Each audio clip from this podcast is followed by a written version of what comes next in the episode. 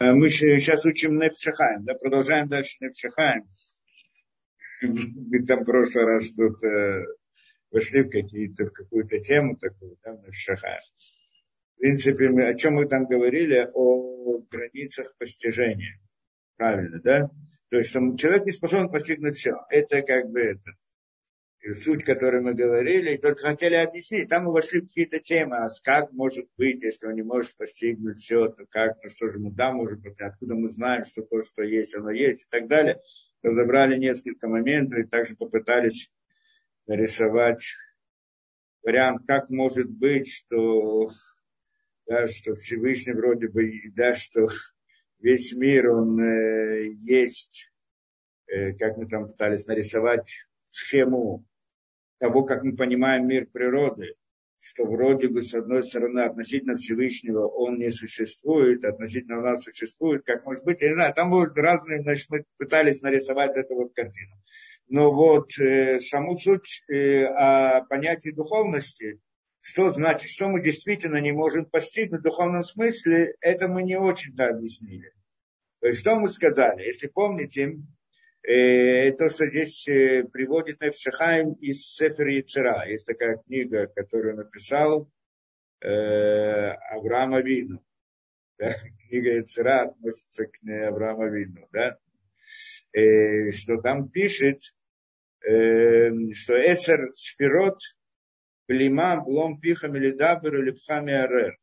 Значит, так там написано, пытаюсь перевести это. Мы, в принципе, э, объяснили его, но, по-моему, не очень подробно там сообщили, что мы действительно там учили, что там мы читали действительно.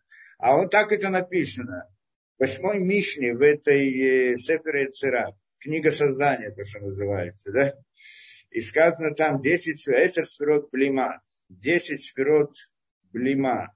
Что такое блима? Есть куча разных объяснений, что это за блима. Но простой смысл это блима это остановка ну, левлон, как мы его, машина едет, да, и болем, это так в современном используется, да, левлон. Значит, 10 сферот это вот блима, остановки. Кроме всех других объяснений, то, что есть в этом слове. Там много разных вещей. Э, и объясняет он, что это значит. Блом пиха милидабер или э, блом пиха милидабер. Останови свои уста, чтобы говорить блом пиха, останови уста от того, чтобы говорить, вы им рад слепха шувли маком. И если сердце твое бежит, вернись в место. Так там сказано. Да, значит, если сердце твое бежит, вернись в место. Значит так, останови свои уста от того, чтобы говорить, и сердце от того, чтобы ляр-эр думать, и если бежит сердце твое, вернись в место. Шеликах немца Рацовушу, Нейма Рацовушу, что так это сказано в Ихескель, Рацовушу, значит, бежит и возвращается, бежит и возвращается. Там учит из Ихескеля эту идею. Это же не принципиально то, что мы учим из Ихескеля. И там он, то есть, другими словами, что он сказал? Он приходит, говорит, это объясняет понятие спирот 10 сферот блима. Э, сфера, совершенно непонятно, что здесь сказано. Ну, просто, просто так прочитать, вообще непонятно то, что сказано. Мы это в прошлый раз говорили, только мы сразу начали объяснять, что такое сферот, если вы помните. Да, и, но он здесь хочет сказать что-то, вот то, что дальше мы не объяснили. И вот, э, но он что-то хочет сказать, что значит 10 сферот плима, то есть остановки, так, типа такого, останови, останови свои уста, чтобы говорить, и свое сердце, чтобы думать об этом. И если, то есть от и если же сердце твое бежит, вернись в место свое. Место, в принципе, просто написано место. И там он объясняет, что значит место и почему именно место здесь написано и так далее. Может быть, дойдем до этого. Но вначале мы хотели здесь объяснить, что, что он хочет сказать на самом деле что мы так сказали, что на самом деле здесь есть, он говорит здесь о границах постижения. То есть не все человек способен постигнуть. Почему и как может быть, что человек что-то не может постигнуть, а что, а что тогда, о чем тогда мы говорим, мы это в прошлой лекции разбирали подробно. но сама по себе суть, вот это интересно, что он не может постигнуть. Мы в общем сказали, в общем, что, что такое понятие сферы? Понятие сферы у нее есть две стороны. С одной стороны бесконечность, а с другой стороны конечность. То есть мы, человек имеет разум, и разумом он постигает различные вещи. Разумом, разум он, конечно, он ограничен, все мы понимаем хорошо, и, него, да, и поэтому явно, что он не может схватить или понять суть бесконечности. Это тоже нам понятно. То есть нам понятно, вот то, что мы не можем постигнуть суть бесконечности, это мы можем постигнуть. Правильно, да? То есть, потому что а, ограниченно не может охватить бесконечно. Это мы можем понять. И вот поэтому э, для, э, а поскольку как бы бесконечность, в каком-то смысле назовем это сейчас хотя бы так, обращается к нам, бесконечность обращается к нам конечным творением через сферу, потому что саму бесконечность мы не можем постигнуть, делает это обращение через сферу.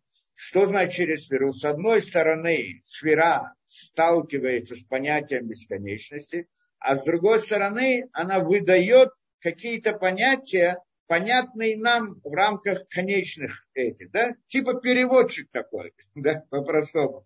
Как это, кто говорит там на каком-то иностранном языке, который мы не понимаем, да, а, из, э, а выходит голос на нашем языке, который мы понимаем. Это как бы общая вот э, схема э, с, э, сферот. Но это очень-очень общее. И на самом деле э, да, э, нужно понять, конечно, больше здесь, что имеется. Это очень общее понятие сферы. Потому что на самом деле сферот мы обозначаем очень много разных вещей. И есть самые разные понятия сферот, самые разные места, самые разные, ну, то, может, может быть, этого коснемся. Что значит? Назовем просто так, что есть множество понятий сферот, и мы сказали самое-самое общее. А в деталях мы немножко сейчас попытаемся понять, для того, чтобы понять, что мы действительно не можем постигнуть, а что мы можем постигнуть. Во всяком случае, эта идея, да, что стоит за сферой, то, что мы называем бесконечностью. Которая это. Вопрос, о какой сфере мы говорим, тоже вопрос. На самом деле мы говорим, когда мы говорим о сферот, э, это имеется мир Ацилут. И вообще так принято считать, что как бы сферот по-настоящему есть мир Ацилут. А до этого э, э, есть прообраз сферот, может быть, что мы тоже называем сферот, но по подобию а не по-настоящему. По-настоящему свироты, потому что э, мир Ацилут это тот, который к нам обращается на понятном нам языке. Ну, в каком-то смысле тоже не весь мир Ацилут, а тоже какая-то ее сторона это. И я здесь сразу хочу сказать, почему я об этом говорю, э, потому что сам Нефшахаем об этом что-то пишет, и потом дальше он объясняет, почему, несмотря на то, почему э, он тоже об этом начал говорить, несмотря на то, что до этого мудрецы запрещали вообще об этом говорить. Но это мы коснемся потом как-нибудь, объясним идею, почему вообще начали об этом говорить.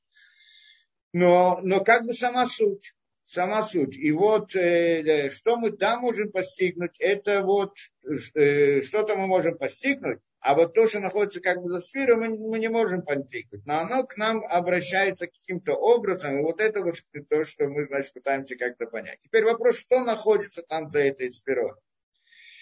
И здесь мы э, немножко войдем в историю духовности, не в историю э, там у нас на земле, да, а в историю в духовных мирах. Первоначально, для того, чтобы понять вообще, о чем здесь разговор. Как мы сказали, что первоначально то, что нас обучают, да, первоначально была сама бесконечность и полное совершенство. И больше ничего. Первоначально, когда это тоже понятие условное. Когда мы, поскольку мы сейчас говорим обратно, вот мы хотим сейчас поговорить о том, что мы не способны постигнуть. Понятно, да? И поскольку мы об этом, мы же не можем это постигнуть, как мы можем об этом говорить, так мы можем говорить только в аллегориях и в условных понятиях. Потому что разум нам дает какие-то инструменты мыслить в каких-то вот э, условных понятиях. В аллегории это мы часто делаем различные вещи. Поэтому это, это ясно, что не до конца, не понимание до конца, но какое-то ощущение для понимания. Я просто хочу дойти, вот объяснить, что же действительно мы можем постигнуть, а что мы не можем постигнуть. То, что мы сегодня хотим понять. И вот э, первоначально как бы была идея совершенства.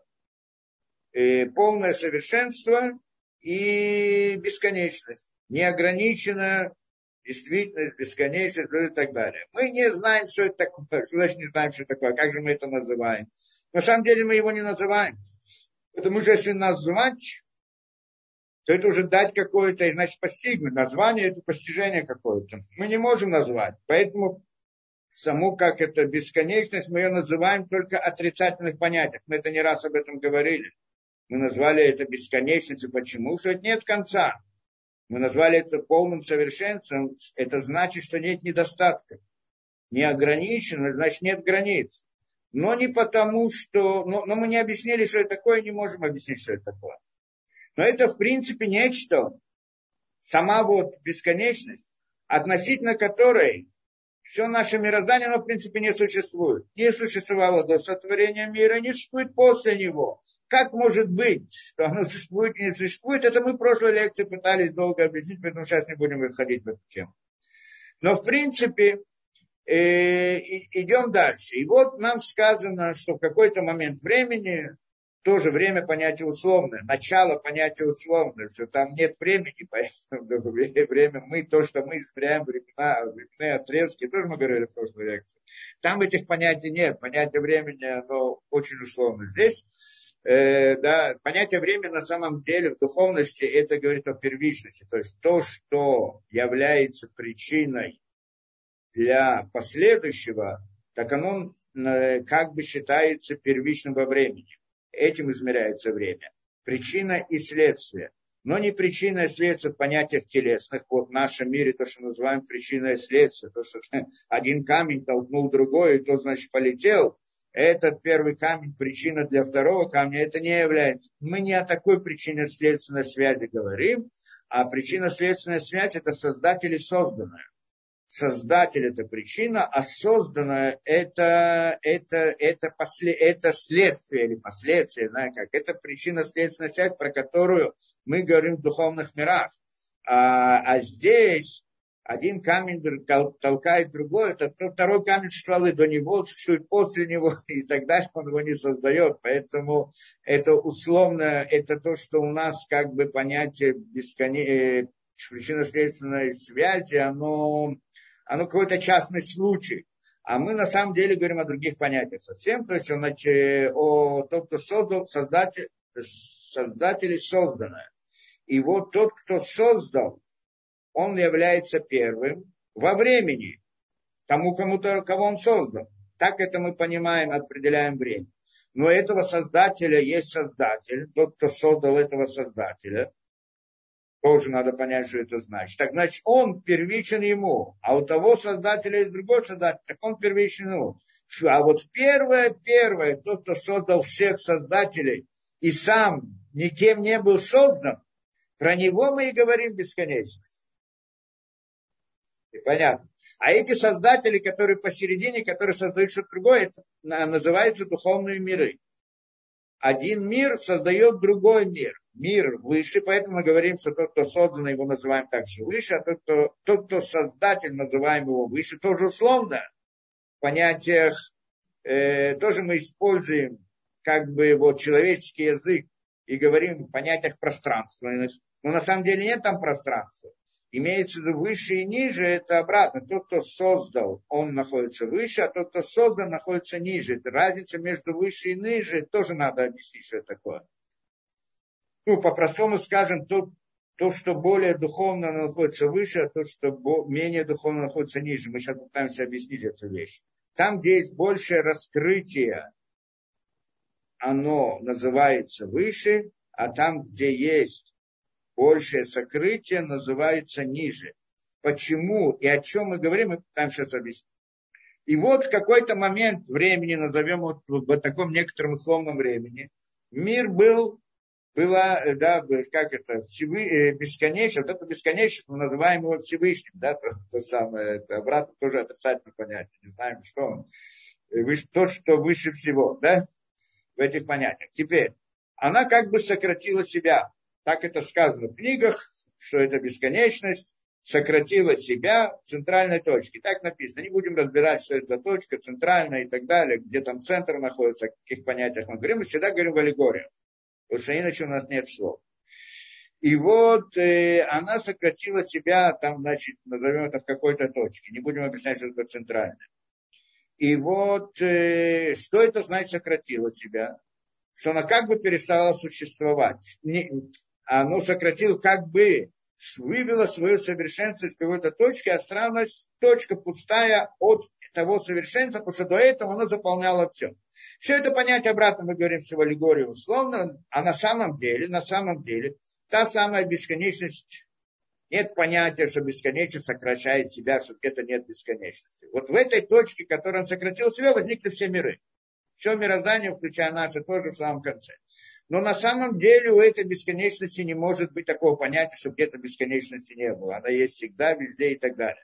А понятие сократил не имеется в виду в том смысле, что он как бы, что совершенство как бы освободило какое-то место, что там нет совершенства, а имеется в виду скрыло себя, построила некоторую систему сокрытия, кто-то скажет так, да? скрыла себя каким, каком-то, как, каким-то, это идея сокрытия, идея сокрытия. И теперь вот в этой точке была идея сокрытия. И в этой точке сокрытия возникли конечные миры. То есть э, не это, да, не это. Назовем это так, как будто бы бесконечность сократила себя, ее как будто бы там нет, она как будто бы вышла оттуда, и осталось пустое пространство там, как бы внутри этой точки. Эта точка сама по себе огромная, ре, э, да, огромная ну, реальность, не будем говорить реальность, представляете себя огромное пространство внутри точки. Да? Что значит огромное? Она точка по относительно бесконечности, но для нас, с нашей точки зрения, она велика, потому что мы же говорим мире. Теперь, поскольку и эта бесконечность вышла из этой точки, и вот эту бесконечность или ее как бы вот воздействие мы называем светом. Кто назовет это светом, неважно, то, что пытаемся определить, что это такое. И вот, э, когда, это, когда свет выходит, как это говорят, остается отпечаток. Ну, в обычном свете мы этого не видим, но когда человеку пришла какая-то, да, свет, мы не говорим в свете физическом, да, скажем, когда человеку пришла какая-то мысль, он вдруг что-то открыл для себя. Это вот идея света в смысле постижения. Он что-то вдруг понял. Потом через минуту это как бы уходит от него, но отпечаток, как бы память о том, что он понял, остается. Какое-то представление остается. И это представление называется на языке вот это решимо. Решимо это значит отпечаток. Отпечаток. Да, поэтому то, что вышел какой-то свет из какого-то пространства, из той самой точки, что для нас это огромное пространство – там остался отпечаток этого света. Отпечаток этой бесконечности, скажем, в каком-то смысле. Теперь, э, само понятие отпечатка этой бесконечности, э, у бесконечности нет отпечатка. Должны понять, да, почему? Потому что отпечаток – это какая-то часть того, что ушло, да, то, что там было. А у бесконечности нет части. Нельзя разделить бесконечность на части любая часть бесконечности – это полная бесконечность. Если мы выделим какую-то часть из бесконечности, ее ограни... кусочек бесконечности, то есть поставим на это границу, то это прямая противоположность бесконечности, а не часть ее. Понятно, да невозможно. Бесконечность, она то бесконечна. Если она конечна, кусочек бесконечный, значит нечто конечное, если мы представляем рамку. Тогда это вообще никакая не бесконечность. Поэтому бесконечно нет части. А, что, а, а мы, когда понимаем отпечаток, то мы предполагаем идею, как бы какая-то частица от того, что ушло, осталась. Поэтому тот отпечаток, который остался там, как бы, это не то, чтобы это не то, чтобы э, остался кусочек бесконечности. Это имеется в виду, что бесконечность как бы скрыла свою бесконечность, назовем это, вывела свою бесконечность. Почему? Потому что она хотела создать, хотела, обратно мы говорим условно, создать какую-то конечную действительность, и то, что она оставила внутри этого пустого пространства, некоторое воздействие на то, чтобы возникла эта, эта конечная действительность, которую она хотела создать. То есть, другими словами, назовем это системой управления или воздействия.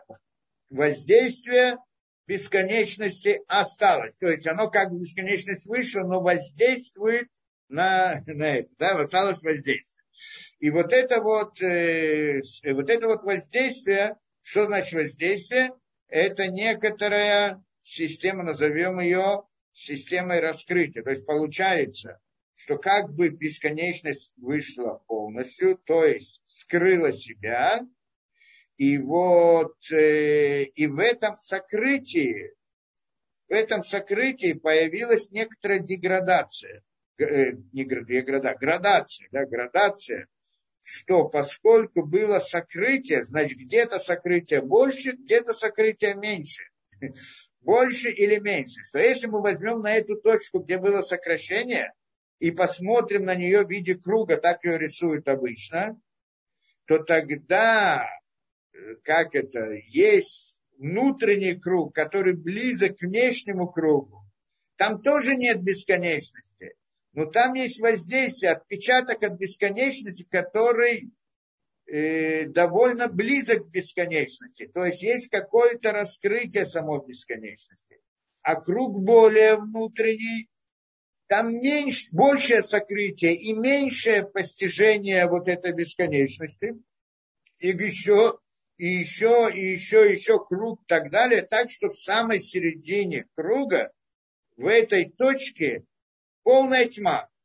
Нет никакого света, то есть нет никакого постижения и, или как воздействия от, э, назовем это воздействием, нет никакого постижения той самой бесконечности. То есть вообще, когда бесконечность вышла отсюда, а, оттуда, она оставила отпечаток. Этот отпечаток это какое-то осознание бесконечности, какое-то представление бесконечности. Мы назвали это воздействием или раскрытием.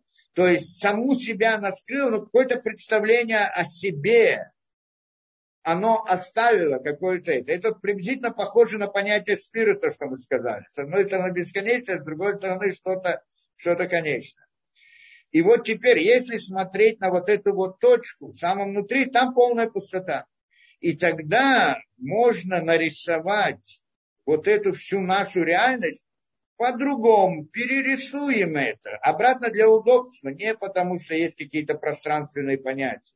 И вот эту внутреннюю точку нарисуем в самом низу, а этот самый окружающий, как круг, который наиболее близок к внешнему кругу, нарисуем в самом верху.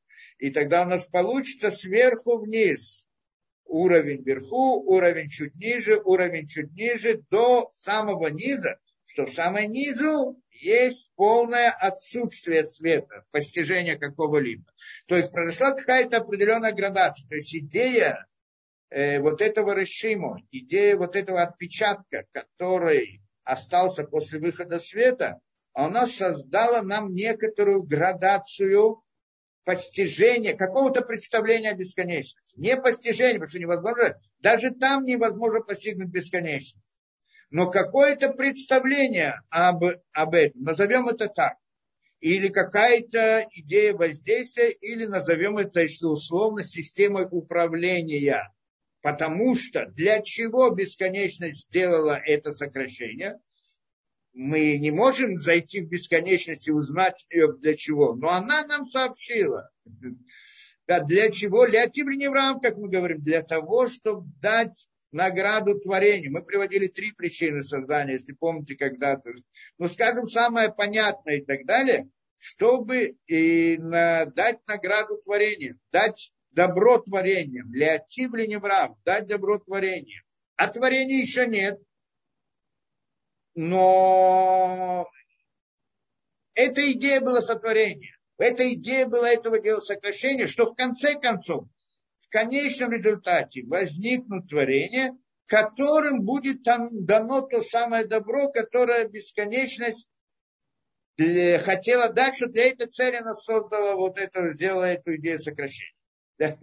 Ну, что-то мы поняли.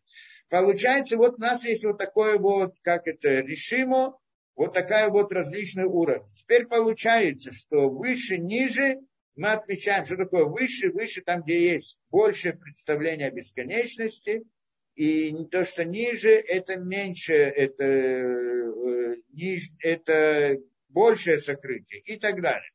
Меньше сокрытие и больше сокрытие. Появились какие-то уровни с какими-то постижениями на каком-то уровне. Но обратно там тоже нет никакого постижения бесконечности.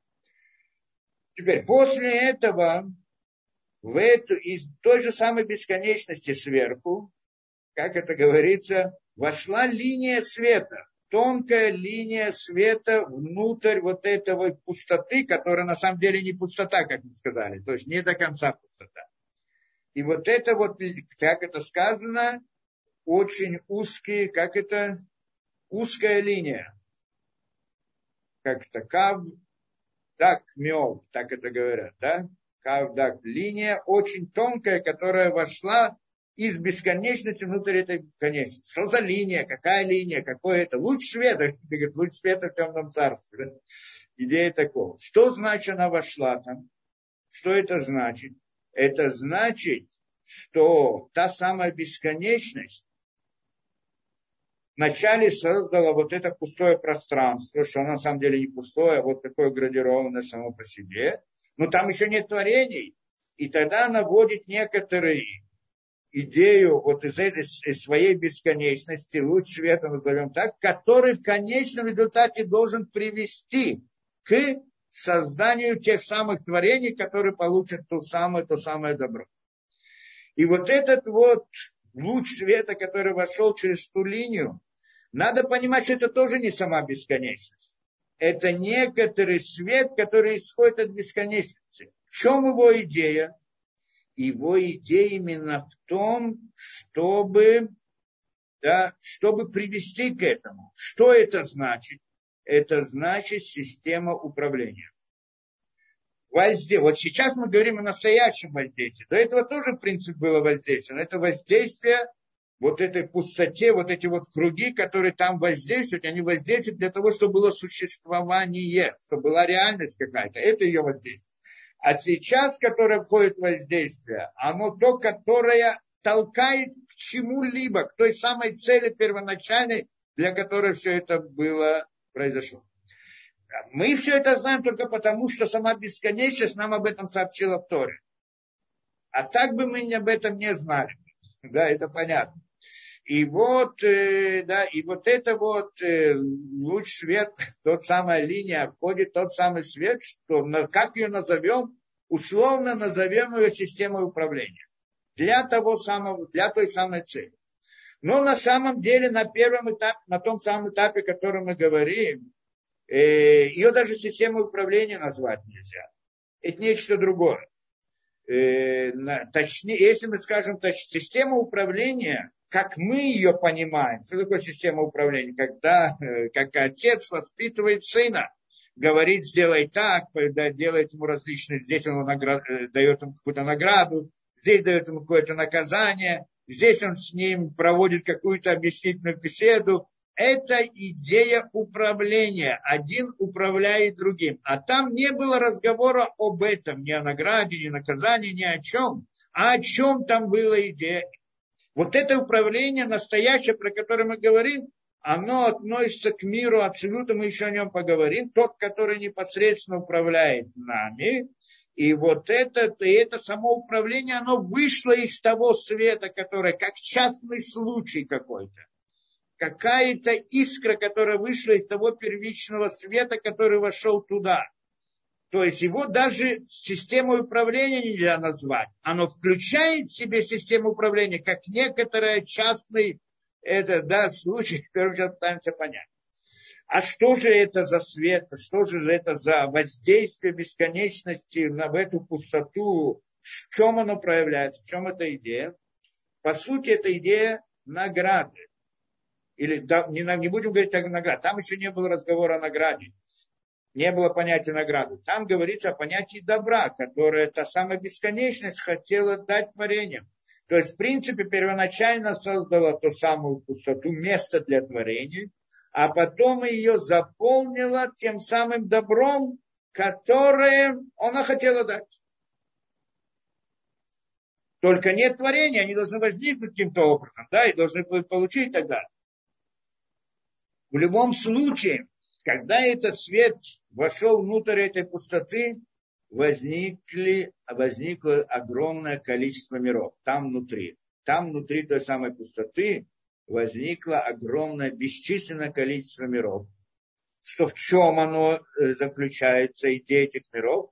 Система добра, правильно?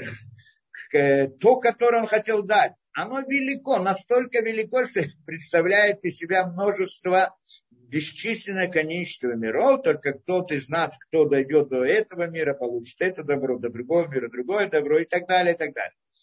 И вот обо всем этом у нас тоже нет никакого представления. То есть мы не можем постигнуть саму бесконечность, но не только саму бесконечность, а вот то добро, которое, тот свет, который уже не является самой бесконечностью, а только то, что исходит от нее для того, как в виде, скажем, добра, который он хочет дать мирозданию, его мы тоже не можем постигнуть. И то самое, как отпечаток этого, мы тоже не способны постигнуть. Мы об этом можем говорить каким-то образом, условные вещи. Мы говорим только, как это говорят мудрецы, почему мы об этом говорим и как мы об этом говорим. Мы говорим об этом только так, чтобы ухо могло услышать. Поэтому говорим разные вещи, чтобы что-то ухо могло услышать, чтобы что-то что вошло в ухо. Но на самом деле все наши объяснения, они не объяснения самой сути, потому что что это, мы тоже не, не способны постигнуть. Для нас это точно так же скрыто, как и сама бесконечность. Та самая первичная, которая это. И теперь, и вот это вот пространство, которое было заполнено тем самым первичным светом, который вошел то, она огромная реальность сама по себе. Представляем, это понятно, что если, это же понятно, что если бесконечность хочет дать награду творениям, а оно же полное совершенство, бесконечность, награду, которую она хочет дать, она тоже полная, полная э, э, исход, э, э, награда полного совершенства. Значит, она должна быть, включать в себя все все совершенство, которое может быть как добро. Можно себе представить, что это такое. Можно себе представить, что может дать в виде добра бесконечность, которая хочет дать добро, что это такое? Это добро бесконечное, да, в каком-то смысле. Столько можно себе представить. Ну, мне, я просто это хочу, чтобы мы как-то могли об этом поговорить. Но на самом деле мы не имеем представления, что это такое.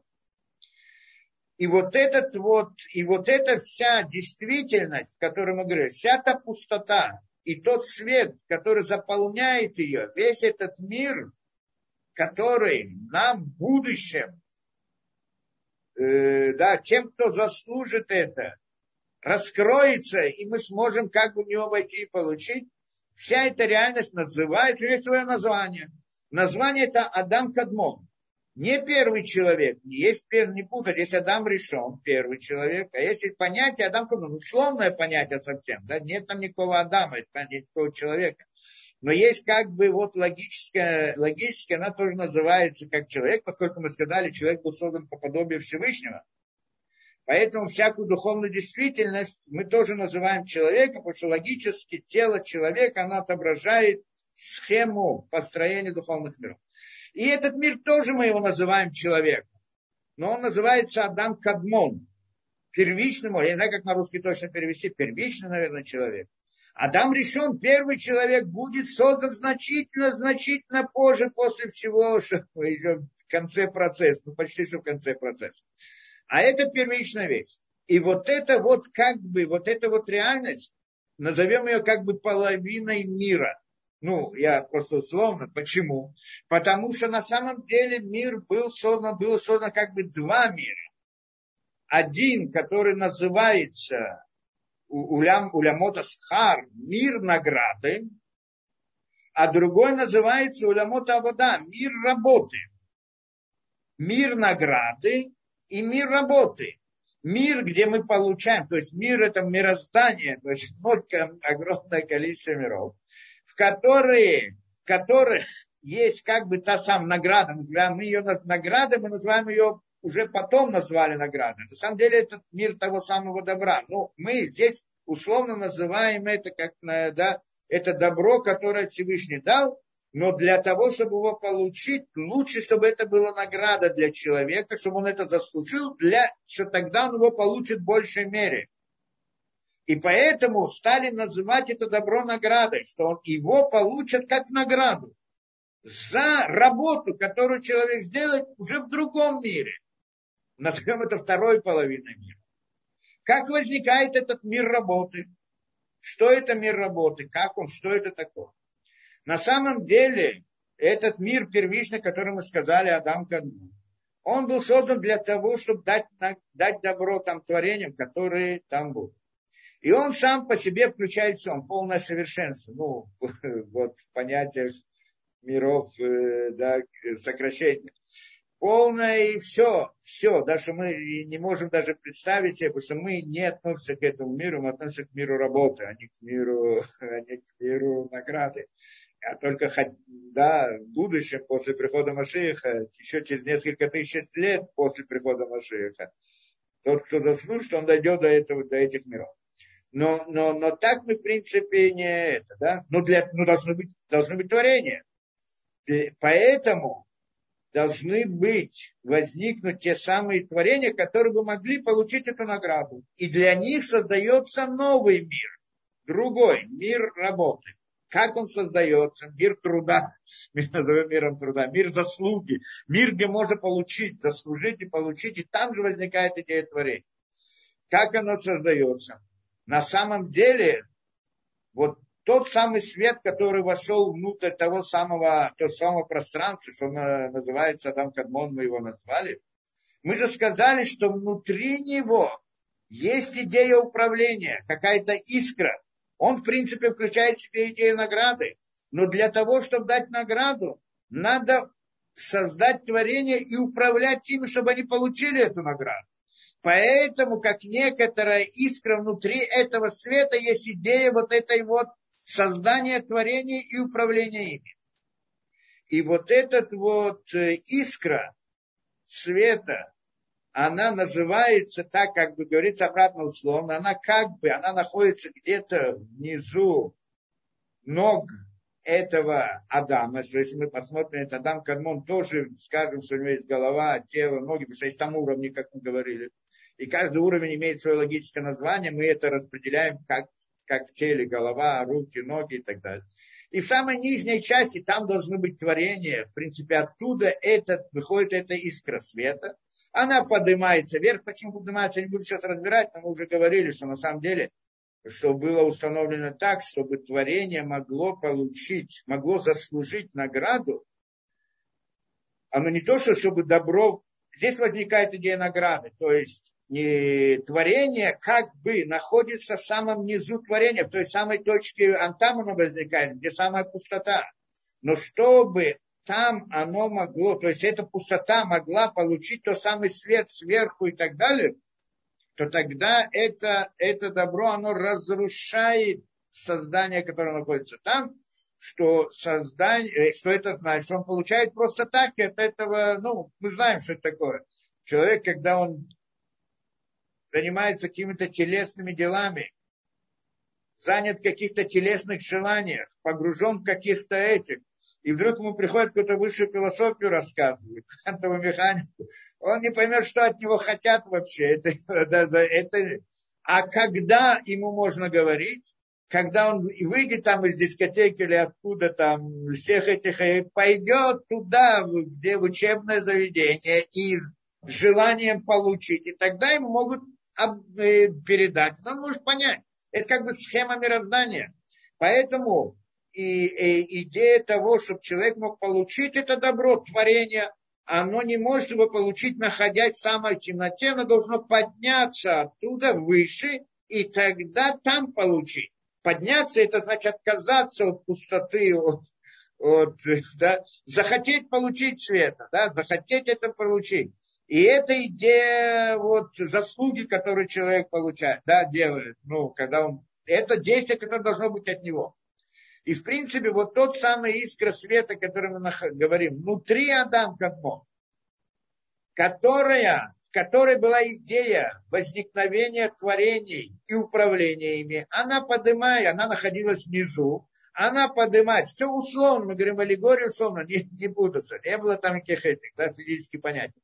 Оно как бы поднимается вверх и выходит из головы того самого Адама наружу. Куда наружу? В наружу тела Адама. Условно мы говорим о теле. И вот как бы, и вы, выходя наружу, он снова начинает спускаться и создавать миры, но это уже миры другие, миры работы, а не миры награды. Совершенно другая реальность. Поэтому это, чтобы понять, чтобы это мы понимали, поэтому мудрецы нам это представили в виде такого, что есть Адам, как бы само то это, а есть то, что какая-то какая искра света изнутри него выходит – наружу, и это наружу, это миры работы, снаружи его. Как бы вышло что-то, и там что-то произойдет, так далее, так далее. После того, что закончится работа, все, что было снаружи, аннулируется и возвращается обратно внутрь, но уже готово для получения добра. Это, в принципе, идея. Но что именно выходит, откуда выходит, и так как объясняется в книгах, оно выходит из. Все мы обратно говорим, все в условных логических понятиях. Оно выходит вначале, выходит из э, головы, значит, с головы. У головы, на голове человека есть сколько? Есть э, да, семь отверстий. Да? Есть рот, да, нос, глаза и уши. Да? Два уха, два глаза и два, два отверстия носа и рот. Правильно? Семь отверстий, в общем-то и выходит из головы, это, через эти отверстия выходит. Там, у того, там, кадма. Первоначально выходит из ушей, носа и рта. Некоторые логические понятия. Выходит наружу, цель этого света, той самой искры, которая там, это да, для управления мирозданием и созданием творений, она выходит первоначально и для того, чтобы создать мир, в котором может возникнуть, создать схему мира, где может быть творение. Зачаток мира, где может быть творение. Идею мира, где может быть творение. Это как бы выходит наружу. Значит, выходит наружу, мы все говорим о понятиях. Мы все говорим в мире мысли. Все это идея только мысль другая на другом уровне. Потом другой свет. Это, в принципе, свет, который выходит из этих трех. Это тот, который э, да, приводит к созданию мира, мира, где может быть творение, а потом выходит еще более низкий свет из глаз, из более высокого места из глаз, который для того, чтобы были сами творения. И вот не будем там ходить детали, как оно работает, не принципиально, что мы не это хотим сказать, что в принципе тот свет, который выходит из глаз, тот свет, который выходит из трех, изо рта, носа и это, он как бы спускается на уровень, там определенный уровень до живота того самого, снаружи Адама, до, до его пупка. И там строит идею мира, мира, в котором будет творение. Идея только. Потом выходит свет из глаз, использует эту идею и спускается ниже пупка, в принципе, в самый низ там, где должны быть творения, и там они разрушаются. Это идея, то есть на самом деле этот свет вышел специально для того, чтобы быть разрушенным. Почему он разрушается, мы не будем в это входить, как он разрушается, но идея разрушения была специально сделана. Для чего? Для того, чтобы дать возможность творению получить добро. То самое, про которое мы говорили Что значит получить?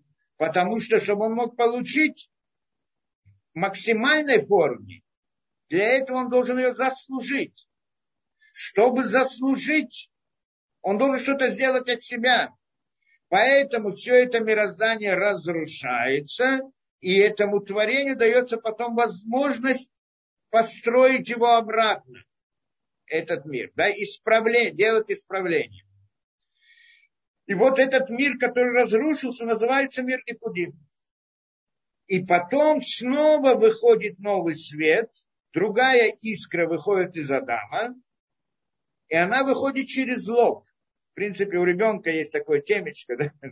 это тоже отверстие какое-то. Э, да, в теле человека тоже есть какое-то отверстие. И из более высокого места. И оно выходит и снова спускается в тот мир, где было раз, все разрушено, и начинает его строить, восстанавливать обратно этот мир. И вот момент начала восстановления вот этого мира, который был разрушен, это и есть начало восстановления, которое это, это и есть тот самый мир Ацелут, про который мы говорим, о котором мы можем говорить. До сих пор все, что было до этого мира Ацелут, это все, что мы не можем постигнуть мы, в принципе, не знаем. И даже то, что вышло наружу Адам Кадмон, оно уже не то, что внутри, все равно мы о нем говорим, то есть в книгах об этом записано. Но это все только сказано в таких общих понятиях. А суть всего этого мы тоже не способны постигнуть. То есть все для нас, оно находится в рамках как бы бесконечности, да? Теперь, и вот, а вот что мы можем постигнуть, это уже мир Ацелут. Почему? Что такое мир Ацилут? Это тот, э, это тот, который управляет непосредственно нами. И называются миры исправления. Миры исправления. И вот в этом мире есть уже три силы. Он уже построен таким образом, что там есть три силы. Три, три формы управления. Потому что мы, здесь мы уже говорим, это, это же свет, правильно? это та самая искра от искры света, которая пришла изнутри Адам Кадмон, которая пришла из самой бесконечности, что в сути ее заключается идея создания творения и направить их к тому, чтобы они могли получить то самое добро. Поэтому вот этот вот, вот этот вот свет, мы его понимаем. Почему? Что это такое? Это, вот это уже мы можем назвать в полной мере, что это система управления. Что такое система управления? В системе управления это как бы система воспитания, назовем так. Это мы хорошо понимаем. Оно строится таким образом. Хесед, дин, верахамин. Дать добро, награду, наказание и милосердие. Этим Всевышний управляет нашим миром. Правильно? Да, это мы говорим, что Всевышний управляет нам нашим миром. Кто это Всевышний? Тот свет, самый последний, который вышел из лба, который это искра, это искра и так далее. Для нас это вот как бы свет, который приходит от бесконечности, из первичной, потому что больше мы, ни с чем мы больше не имеем дела, поэтому мы так и называем, так как бы относимся к этому. И вот это, и что это такое? Получается, это самое воздействие, о котором мы говорим, это система управления над нами. Это то, что бесконечно дает нам, чтобы, да, чтобы нами управлять. И вот о системе управления мы можем говорить. Наоборот, мы об этом говорим, мы это обучаем, мы это, да, и так далее, что надо правильно, что мы говорим в трех понятиях. Хес один варахамим, на самом деле сам хесед, он включает в себя и хес один варахамим, и тот, и каждый из них включает еще и так далее. Там схема довольно сложная, но это то, что изучается, это то, что мы изучаем, постигнуть и так далее. И в каких-то понятных для нас понятий, записанных в книгах Мусара, в книгах законов, в всей Торе, вся Тора построена на этом и так далее. Только здесь мы тоже должны понять. Вот мы пришли к этому миру Ацелут, который, который занимается управлением, о нем мы, его мы понимаем, а то, что предшествует ему, мы не постигаем. Это я просто все это рассказал для того, чтобы понять о каких границах постижения мы говорим. И в нем уже есть спирот, настоящий, то, что называется спирот, а не аллегория на спирот, да, как мы говорили до этого, а нечто похожее на спирот. Что до этого тоже мы говорим о спирот, каждый свет, он разделяется на сферот, и который был до этого, который после этого, и в Адам Кадмон, и внутри, и так далее. Каждая деталь там, она состоит из сферот, но эти сферот другого порядка совсем, чем то, чем те сферот, про которые мы говорим, которые мы понимаем, что они уже относятся к миру Ацилут, что в мире Ацилут это сферот, это система управления. Это мы понимаем, что есть сфера Хесед, есть сфера Гура, что сфера Хесед это как бы дать награду за хорошие поступки. По-простому, сфера Гвура это чтобы дать наказание за проступки. И сфера Рахамим, что это милосердие, это оттянуть наказание, а поставить между ними равновесие, между наградой и наказанием, чтобы дать человеку возможность исправиться – дать возможность исправиться, сделать шуву человеку. Эти три силы в общем э, управляют нашим миром, но в частности в деталях состоит из множества, множества разных проявлений, разных воздействий и так далее. И это мы называем воздействием Всевышнего на нас. Всевышний тот, который находится выше всего. А выше всего находится там что? Там еще разные миры, мы сказали, те и другие, и третьи и так далее. Но мы говорим о самом бесконечном, о высшем, потому что в конце концов все упирается в ту самую первичную бесконечность. Но мы о ней говорить не можем, и даже Адам Кадмон не можем говорить, и то, что внутри него, и даже то, что выше него, и так же. А только можем говорить о том свете, который приходит в мир Абсолют, о нем мы можем говорить. И про него мы уже говорим. Поэтому для нас сфера получается это, что это такое? Скажем, сфера Хесед, она дает нам идею, награду, ну, идею, награду за какие-то или идеи, за какие-то хорошие поступки, или идеи дать добро, какое-то проявление добра, что для нас здесь добро, в чем проявляется идея добра здесь. Это не то самое добро, которое там сказано в мире награды, потому что там добро другое, это его мы не постигаем.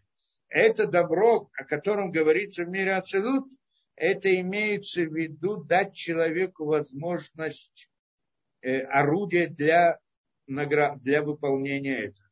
Для, дать человеку орудие, инструменты для выполнения его задач. И это действительно интересно, когда мы молимся, когда мы просим что-то, мы хотим что-то, мы видим как добро. Что мы видим как добро? Человек просит у Всевышнего, молится молитве, дай мне э, деньги, чтобы я преуспел в чем-то. Дай мне дом, дай мне машину, дай мне еще что-то. Что такое дом, что такое деньги, что такое машина? Это инструменты, которые человек получает, что посредством них он может выполнять заповеди, служить Всевышнему и получить ту самую награду, которая в будущем, которую сейчас он не понимает. Но он к этой машине относится как к добру. Деньги, которые Всевышний послал, говорит, дай мне деньги, я хочу сдоку давать. Я хочу бедным помогать. Я хочу, что он молится, просит у Всевышнего. Дай мне что-то, это.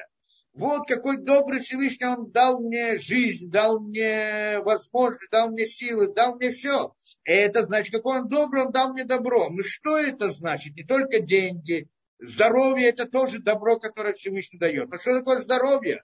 Это инструмент для того, чтобы человек мог делать добрые дела. Что такое жизнь, которую он получает здесь? Сама жизнь, которую он получает, это инструмент для его. Это. Он ходит в этот мир, это тоже инструмент для служения Всевышнему. Он просит, чтобы у него был ребенок родился у него. Человек хочет ребенка, тоже молится об этом. Зачем ему нужен ребенок? чтобы он мог его воспитывать и сделать из него тоже служителя Всевышнего. Само создание ребенка – это тоже служение Всевышнему. Что он, и что ребенок, его душа, искра души выходит из того самого, из мира лжи, что мы еще об этом не говорили, что это такое. Он как бы поднимает искру святости. Это та самая душа, которая рождается, она выходит из искры святости, это из, из тьмы, куда упали искры после греха первого человека. То, что мы еще не говорили. Но в принципе, в принципе, это, это, это мы говорим добро. Это разве добро? Человек получает какой-то инструмент, это добро, это инструмент для, для выполнения работы. Где здесь добро? Но на самом деле для нас это добро. Почему? Потому что на самом деле для нас это инструмент получить добро. А добро мы его здесь не получаем, мы получим там то самое добро, которое мы не постигаем. То, что внутри Адам Кадмон.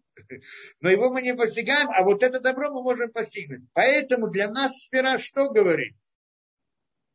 Я дам тебе инструмент. Или я не дам тебе инструмент. Ты не заслужил этого. То есть дать человеку инструмент, это мы видим здесь как награда, как добро, как это, но это на самом деле инструмент для получения добра. Это то, что мы имеем, получаем в этом мире. Мы в этом мире больше ничего не получаем. Самого добра мы здесь не получаем. Ну, может быть, искру добра, то, что человек получает удовлетворение того, он служит Всевышнему, можно сказать. Он учит Тору, ему раскрывается знание. И он, открывает, постигает что-то, дает какое-то постижение. Вот эта идея постижения, это значит, это может быть какая-то отображение какое-то вот о том самом добре, которое ожидает человека в будущем. Но оно тоже непостижимо. Не знаем, что это такое. Человек что-то открыл для себя. И как это говорят, его разум заполнился светом, он душа, он, да, он как бы, что, какое-то ощущение такое очень большое он получает. Что это, кто это, не, не знаю. Но вот эта вот сама идея, может быть, здесь есть идея какая-то добра. Но мы когда просим, мы просим какие-то инструменты, просим какие-то вещи, предметы и так далее. Потому, потому что для нас это добро. Почему? Потому что мы находимся в мире работы. И там, где в мире работы нам дают инструменты, это добро для нас, потому что мы в этом мире работы должны сделать работу. Без инструмента мы не можем делать работу. У человека нету, нет денег, он не может, почти что не может служить Всевышнему. Много мецвод может делать деньгами, у него нет дома, он не может, у него нет здоровья, он не может ничего делать. У него нет, нет инструментов для, для служения Всевышнему. Это, в принципе, идея. Теперь, э, и получается, это то, что мы видим сфера. Для нас это сфера. Что значит сфера? С одной стороны ее, это система управления нами, то есть хесед, гура, добро, раз, э, дать нам какой-то инструмент, гура, ограничить от нас какого-то инструмента, не дать нам его по той причине, что мы не заслужили это, и милосердие дать нам все-таки возможность попро- исправить и попробовать что-то исправиться.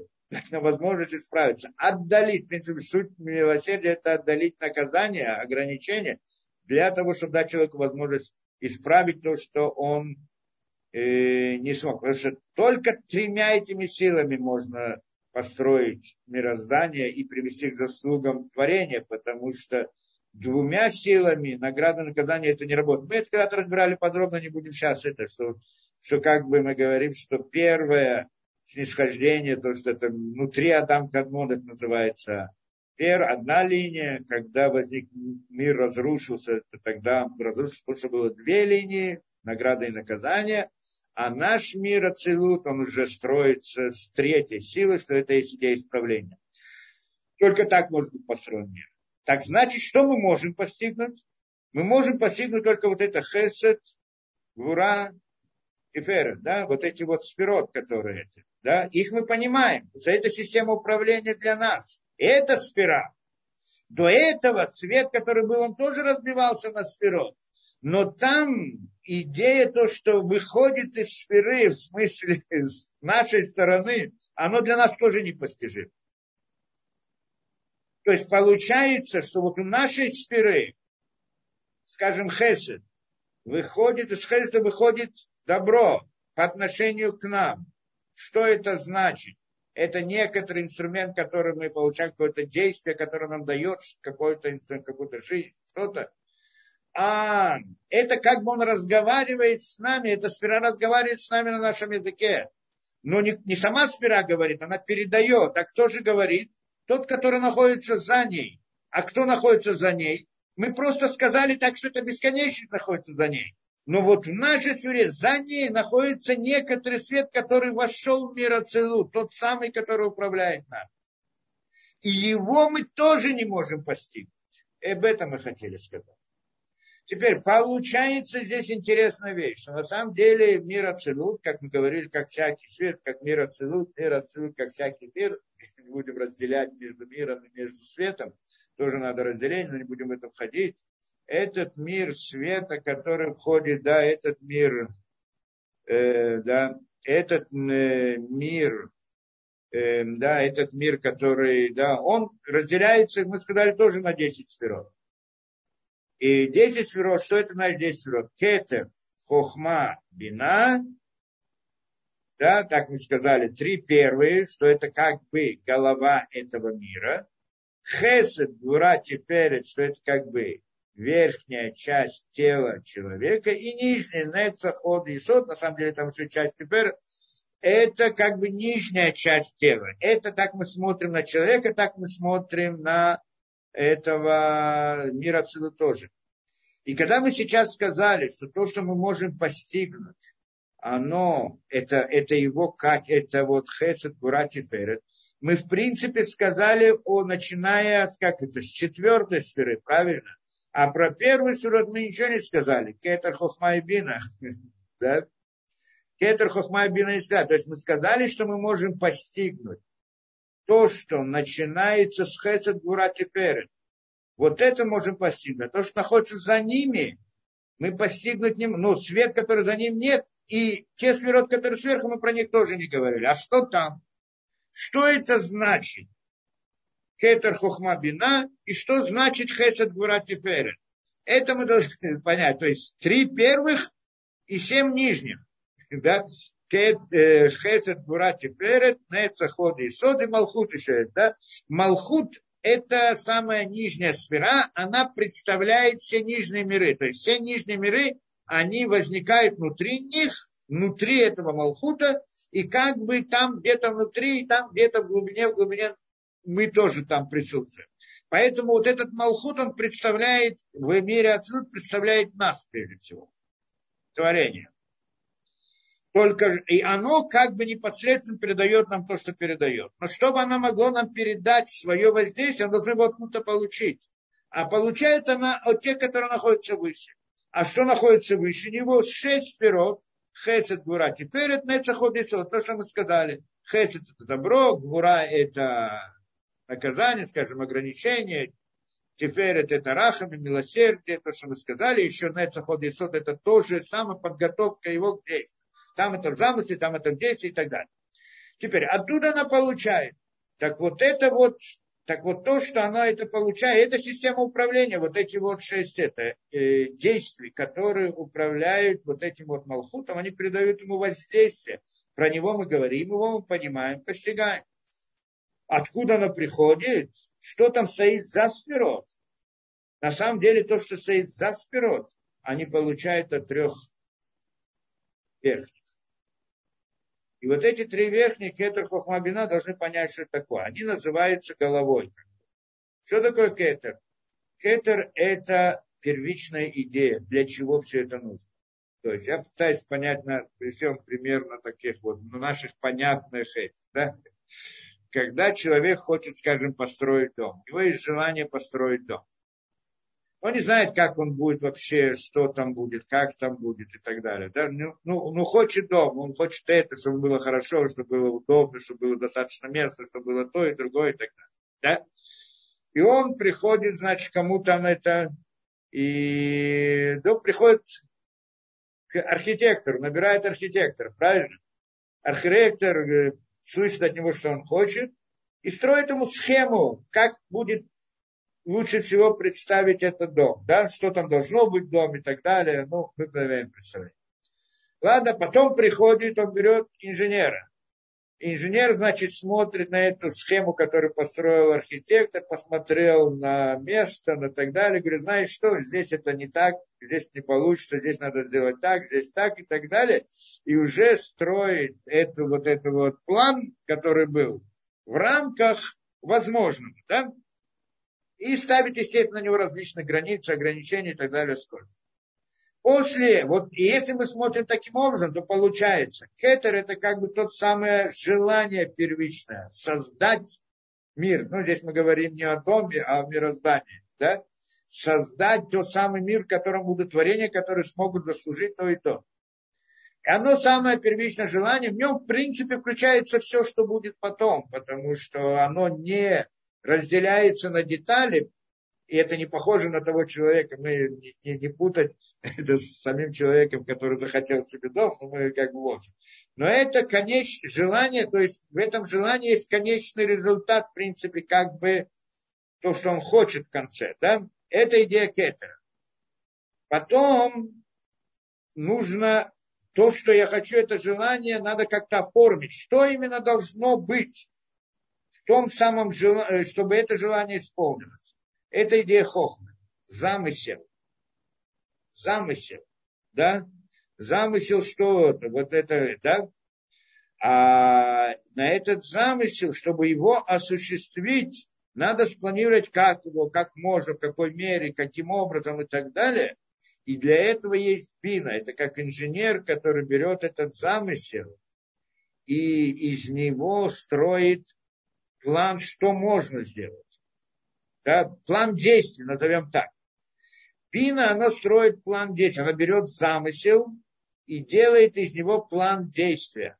Как привести в действие то, что было задумано. Значит, получается первичное желание, замысел, что должно быть для этого желания, как его, это, что должно быть там в нем, чтобы оно осуществилось, это желание. И система действий для выполнения этого желания. После этого нужно что-то делать, правильно? Что делать? Возвращаемся к нашему человеку, который передал, значит, э, Э, архитектору, тот, значит, пришел инженер, сделал план действия. Теперь этот инженер план действия делает, он передает его дальше. Кому? Ну, назовем его прорабом. Прораб здесь играет роль дат, еще одна сфера, которая, ну, если мы да, называем также да, то мы как бы условно это идея Кеттера, которая, ну не будем в это входить. Да, это как бы идея прораба, что он включает в себя все действия. А что же надо делать? инженер, он знает, зачем нужно каждое действие. Правильно, да? Он знает, что это действие нужно для того, чтобы выполнить это, действие нужно, чтобы то и так далее. Но он дает действие, план действий. Теперь, вот этот план действий передается дальше. Кому он передается? Мастерам, которые должны сделать, построить этот дом. Правильно? Мастер, есть один мастер, который делает пол, который делает стены, который делает там инсталляцию, который делает еще и так далее. Каждый это. Каждый мастер, он делает свое дело. Ему дают задание, ты сделай что-то, ты сделаешь что-то, ты сделаешь что-то. Каждый делает свое действие. Он не знает, зачем это нужно. Ну, может, ну, обычно реально человек понимает, конечно, но как бы он не дается, ему это не принципиально. Он получает какое-то задание, он его делает. Вот эти вот мастера-работники, это называем действия. Получается, у нас здесь есть первичное желание, замысел, план действия и сами действия. Когда в создании мироздания, как бы мы видим ту же самую схему. Это схема, которая управляет. То есть все они управляют, правильно? Все они управляют. Как, э, какое-то да, желание, это оно порождает все это действие. Э, план он потом дает, вот, и по этому плану потом будут, его будут осуществлять кто-то план, э, инженер делает план действий, тем самым показывает каждому, что нужно делать. Каждый министр, каждый рабочий там, э, мастер, он управляет теми, да, у него есть своя задача, он управляет теми, вот, то, что есть перед ним материалы, из него что-то делает, направляет его куда-то. То есть все здесь чем-то управляют. Понятно, да? И это система управления, так мы говорим, когда для создания мира что были в нем творения, что могли получить, заслужить награду и получить ее в будущем мире, для этого нужна вот эта вот система управления. Получается, что то, что мы сказали, хесед, гура, тиферет, нецаход, и все, то, что мы можем постигнуть, это сами действия. Даже не ихний, даже не план действия, а сами действия это то, что мы можем, это мы, это называется, что мы можем постигнуть. Вот эти вот спироты, они говорят это, да? Это каждая сфера, она в принципе первоначально и делает свое действие. Скажем, Сирахеса дает награду, когда надо. А как надо, как бы есть приказ сверху, назовем так, да? Гвура дает то, что делает. И Рахан делает. Каждый из них делает свое действие. Вот эти действия мы хорошо понимаем, потому что мы, знаем, мы живем в мире действия. И мы хорошо знаем, что такое действие. Правильно? Это мы понимаем. Но на самом деле есть же у этого здесь есть план действия. Этот план действий, всех действий, что они все действия связаны между собой и так далее, они все связаны, они направляют к чему-либо. Они, вот этот вот весь план действия, он находится как бы в голове выше, в бине. В бине, что это тот самый инженер. Вот эта бина называется матерью. А вот эти вот шесть сферот называются как бы сыном этого. Да, он как бы рождается от этой матери. Понятно, она передает план действий, они как бы рождаются от нее. Теперь, и вот это вот э, има, то, что называется, да, мать Бина, это идея разума. Это идея разума. Почему? А вот, а вот идея, а вот это то, что назвали хохмой, что это архитектор, это идея хохмы, мудрости. А вот то, что кетер, назовем это желание, даже желанием это нельзя назвать, я просто как-то назвал желанием, но то, что предшествует этой хохме. Получается у нас что? И вот эти вот шесть сферот, шесть действий, они как бы отдельно не связаны между собой, но в принципе они должны действовать в согласованности. Эта согласованность дает им имя, что это разум. Получается, что на определенном этапе, в общем-то, вот эти шесть эти, они динамичны и изменяются каждый раз.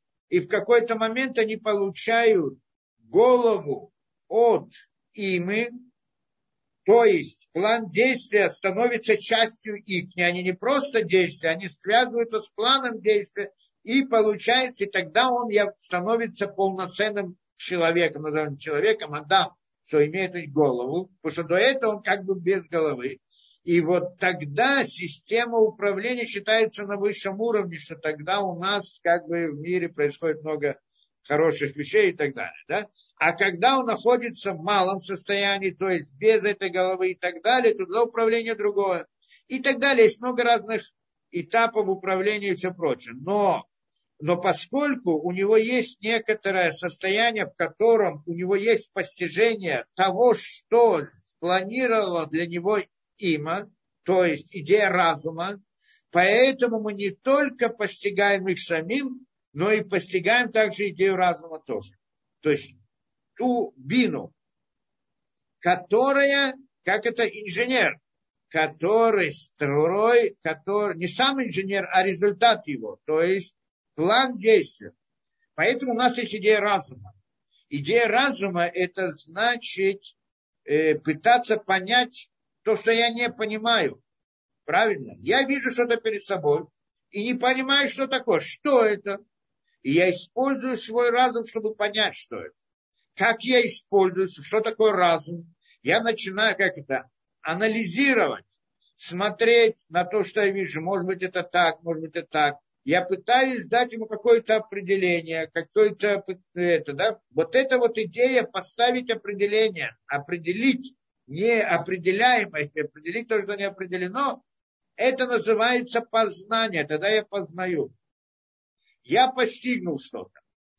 Вот это вот, э, да, э, как мы говорили, поставить границы. Это на самом деле и называется познанием в наших понятиях, потому что мы относимся в конце концов к бине. Мы бину тоже можем постигнуть.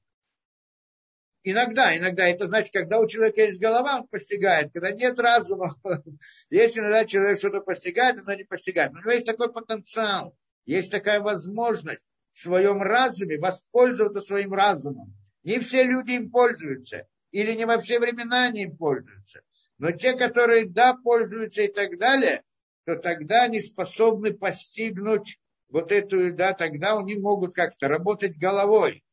И тогда у них есть возможность для постижения. Теперь, вот, и вот это мы можем постигнуть. мы можем делать разумные выводы, мы можем при, определять какие-то вещи, давать это. Понятно, что после того, что мы что-то определили и поняли, мы поняли только часть того, что мы видели, то, что мы, а не саму проекцию, назовем это так. Только некоторую проекцию. А вот то, что было на самом деле, до конца мы понять не можем. Точно так же исследует мир. Как исследует? Видит перед собой мир, начинает его исследовать, правильно? И строит разные теории. Что такое теория? Гипотеза это предположить некоторую модель мира, модель, в которую вести вот то, что он видит. Очень хорошо, там что-то объяснил, все нормально, через некоторое время видит другие явления, которые разрушают эту модель. Что это значит? Это значит, что тот мир, который видит перед ним, он намного более сложный, чем то, что вошло в его голову, как он может определить. То есть перед ним есть что-то, что он хочет понять, и с какой-то стороны он может на него взглянуть и дать какой-то отпечаток внутри себя, в своем сознании, это называется постигнуть. Это называется постижение бин, разума, постижение разума. И вот это постижение имеет место у нас. Мы это можем делать. Это, что мы делаем, пытаемся, стараемся, есть потенциал хотя бы. Но то, что Бина постигает, откуда она получает, что она должна постигнуть? Как мы сказали, что такое Бина? Это инженер, правильно? Делает план действия в результате того, что он постиг. А что он постигает? Ему дает эту информацию тот самый архитектор. Тот архитектор Хохма. Он дает тот самый замысел.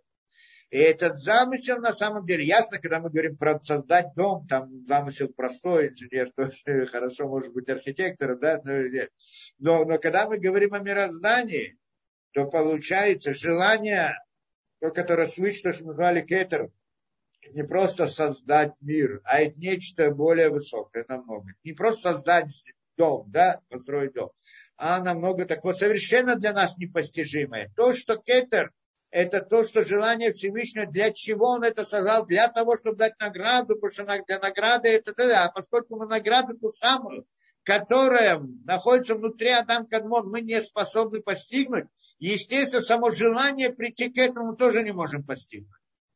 Поэтому это тоже то, что в Кетере, мире Ацилут, мы не можем постигнуть. Потом из него выходит план, э, план мироздания, как замысел мироздания. Это хохма а потом Бина из нее хочет вывести порядок действий. Вот этот порядок действий или то постижение, то есть как бы отпечаток той самой хохмы, который возникает в постижении внутри Бины, то, что мы назвали имой, вот это мы можем постигнуть. Это у нас есть понимание этого. Потому что мы построим, у нас есть разум. Разум Разумом мы можем, разум мы можем постигнуть. Разум мы знаем, что это такое.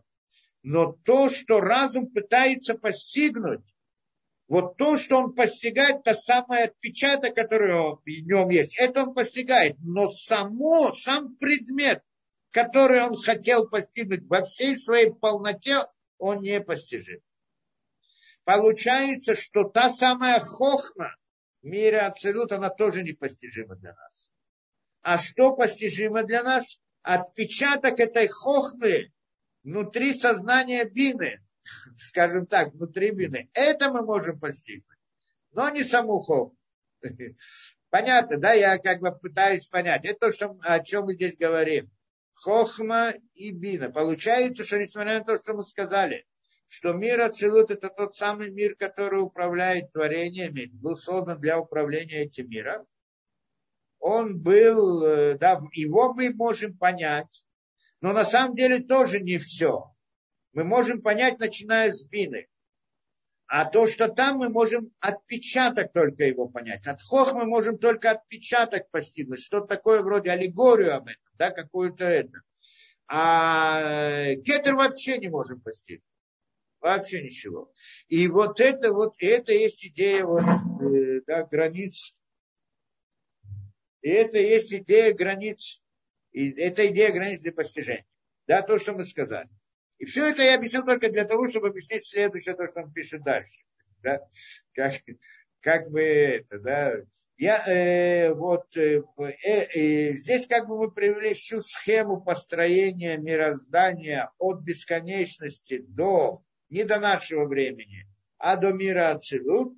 И вот начиная с мира Ацелут, там уже мы говорим о каких-то вещах, которые мы можем постигать. Но на самом деле мы можем постигнуть только действия, что это называем качествами Творца. Эти действия называются качества. Хесед, Гура, теперь и так далее. Что называется качествами Всевышнего, то есть действия. В какой-то мере мы можем понять также понятие бины, что-то, что это идея разума, а от хох мы можем только то, что входит в бину, только какой-то отпечаток может быть что-то такое. И это, и это, и, и только так мы, вот только с этого момента мы начинаем, у нас начинается постижение. И поэтому, и когда мы в мире говорим хохма, что такое хохма?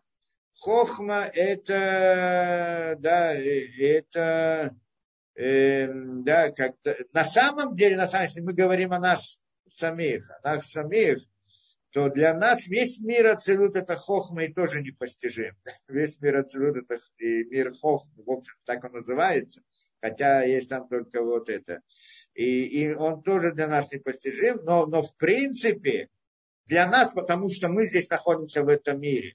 Но когда мы выходим из этого мира, или человек, когда он ходит в пророчестве, он доходит до уровня там в мире в пророчестве, и может постигать различные понятия, как бы напрямую, дух, всю эту духовную это. И там тоже есть границы, до чего он может дойти, до, так насколько я понимаю, до Хохмы, до Бина может дойти дальше, вряд ли. Кто-то да, кто-то нет. Это, ну, в принципе, уровень их пророков это Нецахот мира Ацелут. А у Моше было, дошло даже до дат, насколько я знаю, а вот, э, да, ну и так далее. Но на самом деле это, это как бы идея. То есть мы когда говорим, поэтому мы, когда понимаем нашим вдруг, мы хотим что-то понять, что-то постигнуть, постижение, и вдруг и что-то нам открывается, какая-то вот это, вот то, что, что открывается, мы его хотим понять, мы что-то увидели в своем сознании, хотим это понять. Вот то, что мы видели, как бы назовем это искрой от хохмы. А то, что мы потом сделали какую-то теорию, какое-то объяснение и так далее, это как бы идея вот бины, которую мы, да, разума, с которым мы вот, о котором мы можем говорить, которым можем пользоваться, которым можем что-либо понимать и так далее. Теперь, и вот эта вот идея, то есть получается, что вот с этого момента у нас есть постижение, а выше этого все это мы условно называем бесконечность, то, что находится до этого. Почему? Потому что в конце концов нам приходит это из самой самой бесконечности, она проходит длинный этап, много разных там э, этапов. Но для нас, поскольку все непостижимо, то, что находится до этого, хотя мы об этом каким-то образом говорим, но оно все равно, все это называется для нас как бы бесконечностью, называем это Всевышним. И поэтому вот начиная с мира Ацелут, мы что-то начинаем говорить. И вот, э, а дальше что там было, если кому интересно, что там было дальше, потом, значит, те самые шесть пирот, они, когда они стали большими, получили головы и так далее, и вот этот вот Ацелут, и, и Малхут мира Ацелут, они как бы объединились в каком-то единству, поднялись на какой-то уровень, сделали зивук, и у них родился, в каком-то смысле назовем это так, Адам решен. И тот, кто называется Адам решен. И он, Адам решен, он сам в себе включает все нижние миры. Это, это Брия, Яцера и Осия. Это Адам решен. Брия – это его Нишама, Яцера – это его Рох, а, а мир, мир Осия – это его нефиш. И, в принципе, он мог бы закончить эту работу вот здесь и так далее, выполнить все это, но он не сделал, нарушил, и тогда он разбился на различные искры. Его душа разбилась на, на различные искры, он как бы уменьшился в своем это, да, и вот эти искры упали вниз. Куда вниз? Что находится там в самом низу, мы сказали? Та самая точка центральная, где полная пустота, это мир лжи. Мир лжи, там он находится, из которого мы должны выйти. И это мы сейчас находимся в этом мире. Ну, на самом деле, как бы близкий к этому миру, назовем это так, потому что там тоже духовное понятие. И вот иск, э, то есть искры вот этого душ и, и люди, которые здесь приходят в течение шести тысяч лет, они должны исправить грех первого человека и выполнить его роль, которую он должен был выполнить первоначально. Исправление этого греха как бы было совершено Аврааму в каком-то смысле, а, исправ... а выполнение его роли начинается с получения Торы. То есть как бы еврейский народ, он как бы себя, вся совокупность души еврейского народа 600 тысяч искр. Это, в принципе, есть душа Адама, и она получает сейчас Тору, и выполнение Торы – это есть выполнение его роли первоначальной, которую он должен был это сделать. И в чем была, в чем была его задача? А его задача была вытащить искры святости из мира лжи, которые были мира, который был до него был разрушен, то, что мы говорим. До этого там первый мир, который вышел наружу, он был разрушен, и он был создан для того, чтобы его восстановить вывести оттуда, построить. И он это не сделал, а еще больше нарушил. И теперь наша задача, в принципе, поднять эту да, искру святости из мира лжи, то есть аннулировать ложь, аннулировать ложь. И вот аннулирование лжи происходит внутри сердца каждого из нас. Всякий раз, когда мы делаем какой-то правильный поступок, выполняем какую-то заповедь, мы идем против телесных наших интересов. Наши телесные интересы показывают о нашей связи с этим миром лжи. И мы как бы перебарывая их, мы как бы вытаскиваем ту самую искру святости из мира лжи и поднимаем ее вверх. И это значит, что в конце концов мы как бы все, когда мы поднимем, все, что относится к каждому, что каждый человек к нему относится какие-то вот то, что он должен поднять. Когда он все это поднимает, значит, он поднимает, в смысле выводит лжи и приводит к истине, правильно? То тогда он, это называется, что он поднимается вверх, и тогда там он потом может получить ту самую награду, про которую мы говорили. Да, это как бы идея. Вот вся схема истории духовного мира. Да? Ну, тоже очень вкратце, вкратце, потому что на самом деле каждый из них представляет э, очень много у себя. Да? И вот здесь мы его э, продолжим дальше, то, что он говорит. Э, значит, да, в этой книге, да, мы сказали, э, да, и 10 сферот блима, да, что мы сказали, 10 сферот, которые вот, эта идея, вот это вот, в принципе, книга Яцеры, она вот это вот нам вот эту идею хочет объяснить, что значит, что сфера, она это, да, она как останови свое сер, э, свои уста от того, чтобы говорить, и свое сердце, чтобы думать. То есть, когда вот то, что я могу постигнуть, это идея разума, но когда вдруг человек скажет, давайте я попытаюсь понять то, что находится до этого, Точно так же, как я не могу понять бесконечность, точно так же я не могу понять то, что находится до того момента, то, что я могу понять, с момента, скажем, хохмы и так далее. И вот, э, но когда человек хочет понимать, хочет, и он пытается делать разные исследования и так далее, и это, это в конце концов он создает для себя какую-то ложную концепцию. И это то, что происходит в мире, то, что происходит в мире философии и так далее. Да? В мире философии, в мире это, да, все эти начинают нам объяснять, кто такой Бог и почему он так это, да, потому что вот эта вот идея, понятие Бога, это идея вот системы управления, то, что мы сказали, да, а тот, кто хочет его понять, эту систему управления, то есть подняться выше в этом, как бы, и дать какие-то определения на то, что он не может определить, то тогда к чему это приводит? Это приводит к тому, что человек создает какую-то концепцию, теорию, гипотезу. Так строит, так разум человека. Ну, разум у нас есть. Что делает разум? Разум видит то, что есть, и пытается предположить, а может быть это то-то. Он строит какую-то гипотезу, а потом пытается проверить, насколько это сходится с тем, что он видит. И если она не совсем сходится, он ее исправляет. Если сходится, нормально. Это принцип. Мозг, наш разум не может работать по-другому. Только так. То есть строить схему. Теперь, когда он захочет постигнуть бесконечность, а то, что нами непостижимо, для нас это идея бесконечности.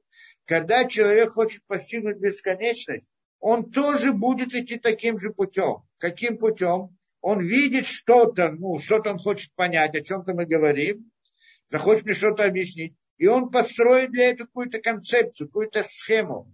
В тот момент, что он построил схему для Бога, он уже не говорит о Боге, а говорит о некотором языческом божестве, которое он создал в своем сознании. То есть он создал это, потому что сама по себе идея разума – это поставить границы. Поэтому, когда я хочу постигнуть бесконечность, что это значит понятие как бы Бога Всевышнего, то я строю гипотезу в своем разуме, у меня нет другого пути. Эта гипотеза – это поставить рамки – поставить рамки, значит, хочу ограничить бесконечность. Хочу взять кусочек бесконечности. Кусочек бесконечности не является бесконечностью, а является полной противоположностью бесконечности, является выдуманным Богом. Со, как это создано, божество созданное в сознании человека. И тогда он не говорит о Боге, а говорит о чем-то, что он придумал сам по себе. Поэтому всегда, когда находится в спор, там, Бог и так далее, это у меня не раз было, что приходит ко мне и начинает, если какой-то там философ приходит, там кто-то мне писал, кто там, э, да, что вот, э, даже не помню, кого нам там привели, какого-то философа, что вот он говорит, что так-то, что вот если Бог, он все может. И если Бог, он то и так далее. Вот тогда и начинает ставить разные противоречия. Я говорю, если Бог, он такой-то и такой-то, то тогда такой-то, такой. В тот момент, как ты начинаешь себе рисовать Бога, то тогда это уже, это уже, мы уже не говорим о самом Боге, говорим о том, что ты себе придумал, так не о чем говорить. Вообще это не, не спрашиваем. Мы говорим только о том, что выходит из этого. И противоречие, которое он ставит, в результате этого ставит противоречие. Да, на, на, на Бога, на, на, на мир, то, как он построен, на все это, на, все это религиозное мировоззрение и так далее. Поэтому это даже не интересно. Поэтому мы должны знать, что когда человек начинает делать, он может просто сделать ошибки, неправильно это. Да, это приходит к язычеству. А это он говорит, когда, и про это он говорит, здесь плом пиха, останови свои уста от того, чтобы говорить это, и, и свое сердце, чтобы думать об этом. Даже не надо входить в эти споры, не надо это разбирать, если он так или так.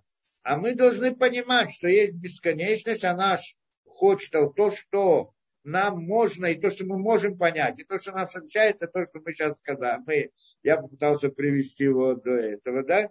И дальше нам все понятно, и все, дальше все понятно. И если кто-то скажет, подожди, а, а как же так, вы не знаете то, что было до мира Ацилут, по-настоящему не познаете, не можете постигнуть. Правильно, мы это постигнем потом, когда после прихода Машеха мы войдем в эти миры обратно, и тогда мы их постигнем. Но если он начинает это делать, то в принципе он приходит к языку, и то, что сказано здесь, и остановить свои уста, чтобы говорить, и свое сердце, чтобы думать об этом, если твое сердце бежит, вернись в место, так он говорит. Что такое вернись в место? Лимаком, шув лимаком, это то, что он объясняет. Шув лимаком, вернись к своему месту. Что значит вернись к своему месту? Здесь он говорит, что, а как мы можем, э, э, если мы не можем постигнуть, так о, о чем мы можем говорить? Мы можем говорить в рамках аллегории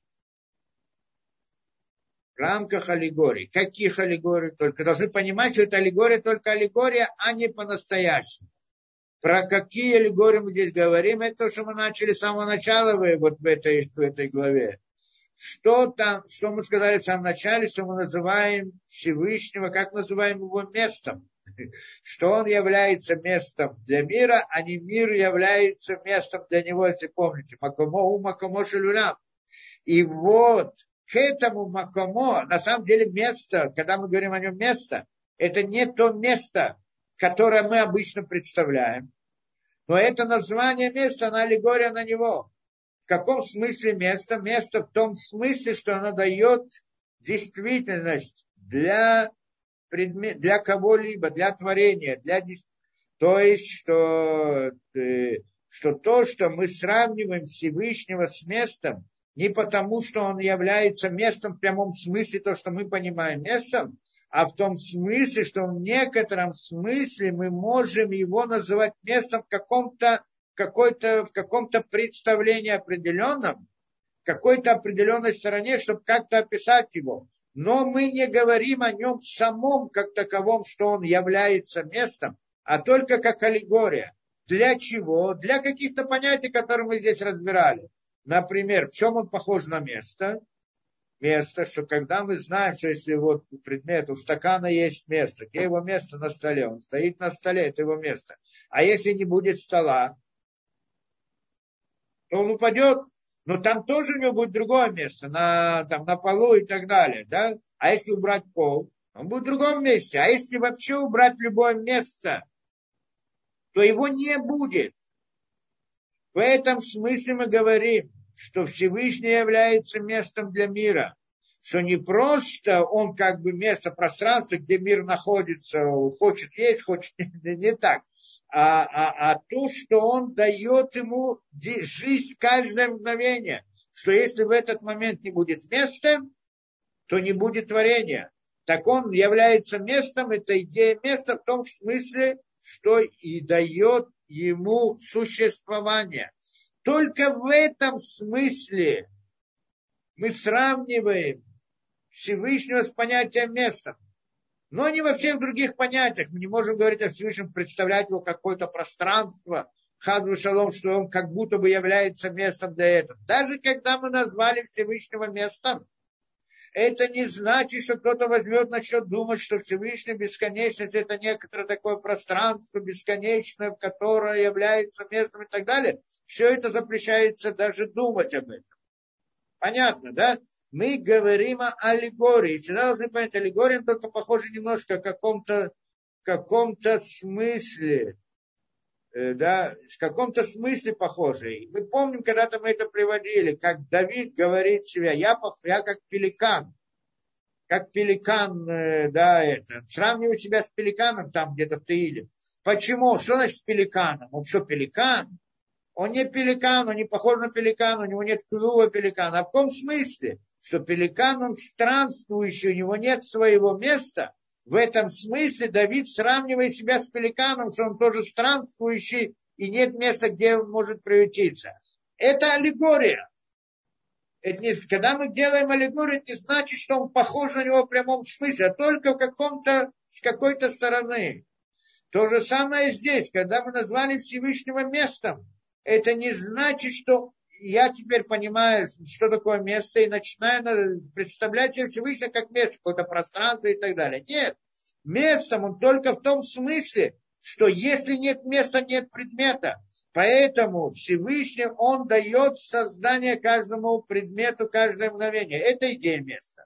Он здесь еще приводит понятие места, как это, что Шикмо Маком, э, Гамим Шилует Барагут Кинат Маком, что сравнили его с понятием места, Шикмоша Амаком Алиядом Иткаема Кли, Ав имя Ноша Веба Эрехима Кли, что как место, что посредством него существует какое-то понятие, какой-то предмет, имя Ноша Веба, даже если он не равен с этим предметом, он все равно является местом для него. Что значит не равен? Ну, надо, надо понять.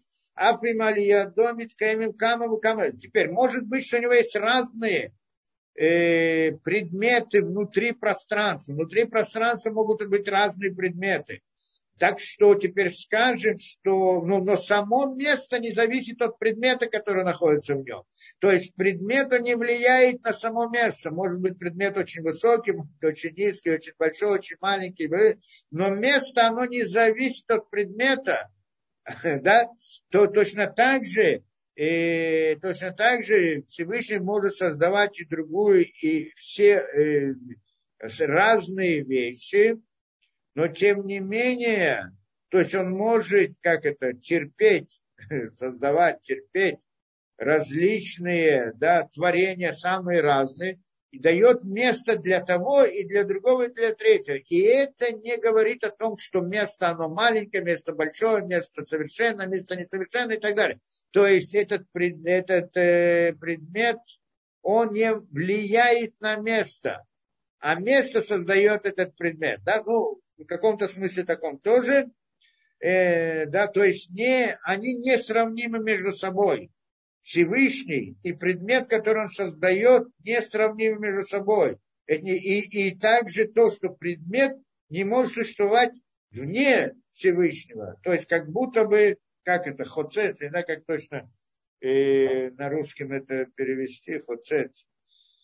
Да, то есть, и когда человек создал какую-то вещь, да, какой-то инструмент, потом человек может уйти, умереть и так далее, но, но предмет остается.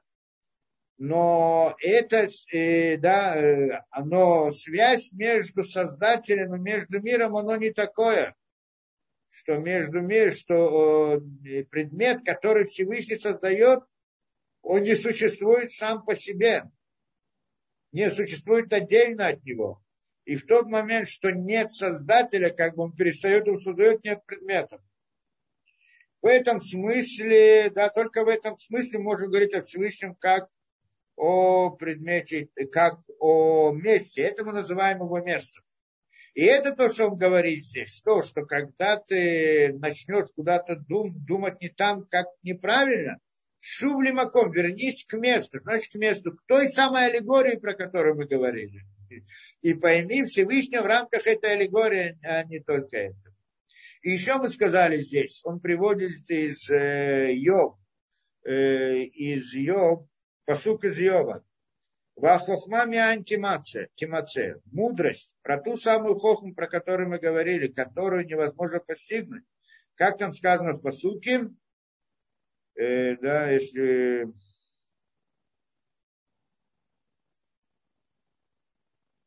вахохма антимация,